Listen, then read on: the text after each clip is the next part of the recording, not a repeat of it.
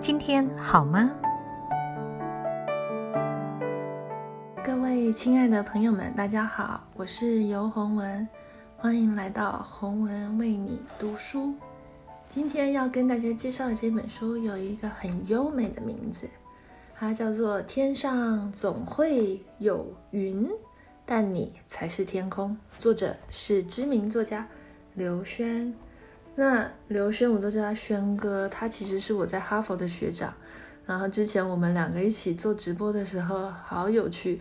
他出现的时候穿着嗯茱莉亚的校服，然后呢哈佛的帽子，然后我就想起来说，对哦，为什么我忘了穿校服？那个时候是为了我的书，因为身体记得来做直播。然后我看到他这样子出现，我就笑翻了。Anyways，所以他其实不只是我哈佛的学长，还是我茱莉亚音乐院的学长。所以呢，他这本新书出的时候，他就送了我一本，我真的很喜欢，里面有五十三篇生活哲学，五阶段的思考循环，还有一次身心大整理。那轩哥写这本书的宗旨呢，其实是因为这场疫情打乱了我们所有人的各种节奏。但是呢，也提醒一向忙碌的我们，如何独处，如何静观，如何感恩，如何阅读、行走，这些属于日常节奏中的休止符，其实才是我们生命中最重要的乐曲。然后呢，他们也可以安顿内在流动的自我，让我们重新开启对于未来的安心，还有笃定。那其中一篇呢，我很喜欢的一篇叫做《重建这个感恩的脑回路》。那他说他最近呢，就是看到这个北卡的大学的心理学教授 Andrea 胡松安德利亚胡松教授，他讲到说，我们要怎么样来培养这个大人和小孩的感恩心态呢？其实基本上分成四个部分：第一要注意 notice；第二是想法 think。第三是感觉，feel；第四才是最后的行为度，我们表达这个感谢的行为。然后呢，他做了一个测试啊，他就是说，在这本书里面呢，宣哥书里面，他说这个实验者做了一个测试，用十天的时间来观察一百个家长，那这些家长的小孩大概就是六到九岁，他发现大部分的家长都会叫小朋友说谢谢。但是呢，很少的家长会说，嗯，你要说谢谢，是因为阿姨叔叔给了你什么东西，而只有三分之一的人会问孩子说，你拿到这个东西是什么心情？开心吗？喜欢吗？更少的父母会问孩子说，哎，你觉得为什么叔叔阿姨会对你这么好？为什么今天会拿到这个奖品呢？Andrea 胡松这个教授说，如果我们想要培养真正这种孩子啊，或者是我们自己。发自内心的感恩，那其实呢，这四个模型全部都要被启动，一定要让他们注意到，然后问他们的想法，然后最后问他们的感觉，才让他们说谢谢。这就让我想到，其实 最近，嗯，我在帮我弟弟订机票，然后呢，我弟弟呢跟我弟弟的太太，他们也是一样很棒的家长，所以他们会训练我弟弟。的小朋友就是一个四岁的小男孩，嗯，就说哎，要记得跟姑姑说谢谢。但是呢，他他现在已经够大了，他就自己问了一句：为什么要说谢谢？Why？然后我就觉得，哎，对呀，很有意思。小朋友其实有的时候你要他说谢谢，他根本不知道为什么他要说谢谢。所以这个时候呢，就是一个很好的来启动这个感恩的这个脑回路。来告诉他们，他们让他们注意一下，让他们有这样的想法，让他们真心的感觉到说谢谢，然后真心的感觉到感恩，最后才说谢谢。嗯，我很喜欢这一篇。另外呢，要跟大家分享的，我也很喜欢的是关于时间管理的部分。那我们当然知道，就是刘轩大哥还有他的父亲刘墉老师都是非常非常知名的作家，然后又很忙。然后大家都会认为说，哎，他们是怎么样管理时间的？那其实，在这本书里面，《天上总会有云，但你才是天空》这本书里面呢，玄哥就告诉我们大家一个秘密，就是刘墉老师到底是怎么样能够维持这么高的工作量？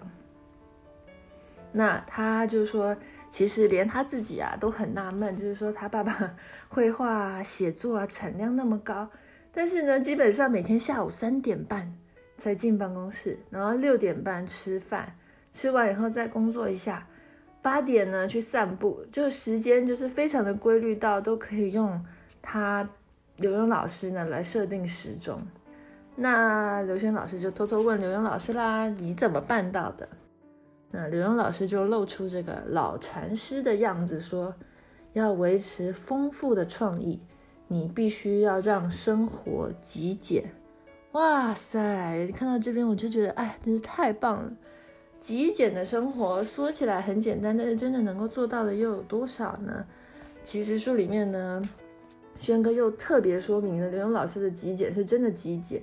他呢，基本上呢，出去吃饭就两家餐厅。然后平常呢，其实也不太出门，就是一个大宅男，那还蛮适合 COVID 的，对不对？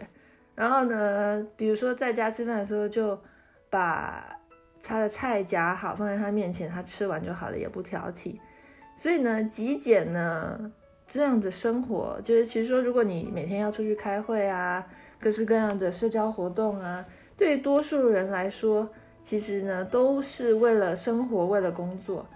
但是呢，如果说在这样的环境下，你没有办法达到时间管理的话，没有办法达到极简的话，那你就要规律自己，要定时定量，就是说固定每天几点到几点要做什么事情，然后就做，这样子的话才能够维持你的丰富的创意，还有你的 productivity，你的生产量。那比如说像我现在的经验，就是我很希望呢自己能够。有时间能够运动，那我做的运动其实是比较像是养生功那样子。那以前我大概就是会想说啊，我就找，反正每天大概要一个小时的时间，我要放在这个上面。然后就说，哎，时间就是凑马凑马式，在一天中找一个一个小时就好了。那后来发现不行，我一定要一大早起来，比如说六点半到七点半，我要固定的那个时间，然后我就要那个时间来做。这个我的养生功法，那只有在那个时间做的时候呢，我才能够不被手机啊或者是外在的事情干扰，然后在那个时间用心做。那做完以后，我就觉得，哎，事情做完，然后我也觉得很舒服，一天，嗯，非常的有精神，然后有效率，做得很好。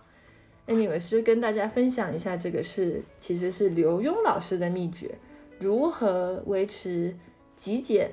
的生活如果没有办法极简，就是如何定时定量来确保你的工作量不会被外在的干扰而受到影响。那么最后呢，我想要跟大家分享他的一篇是关于在意大利。我们现在不能去意大利，我们可以神游意大利。那这篇文章里面呢，我觉得很美的一个地方是，轩哥特别提到了意大利人的慢生活。慢生活到什么程度呢？比如说，好像时间不存在了。我们刚刚才在讲定时，现在呢，在意大利时间就不存在了。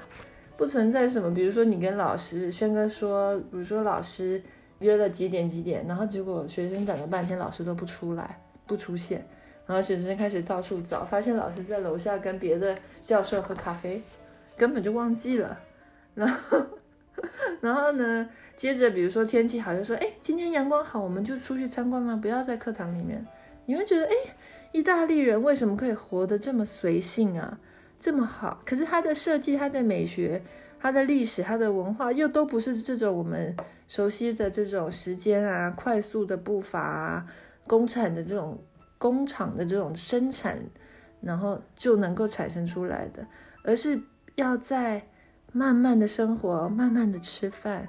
慢慢的聊天，慢慢的喝咖啡，然后在这种看似好像拖延，呃，没有什么效率，但慢慢聊出来的沟通里面的质感，还有他做出来的东西，才是更不一样，然后更令人惊叹的东西。Anyway，这就是这一本书给我的感觉，这是一本令人惊叹的书。天上总会有云，但你才是天空。是刘轩。他的新书，还有他的这一本很美好的五十三篇生活哲学，今天跟大家分享，谢谢大家，拜。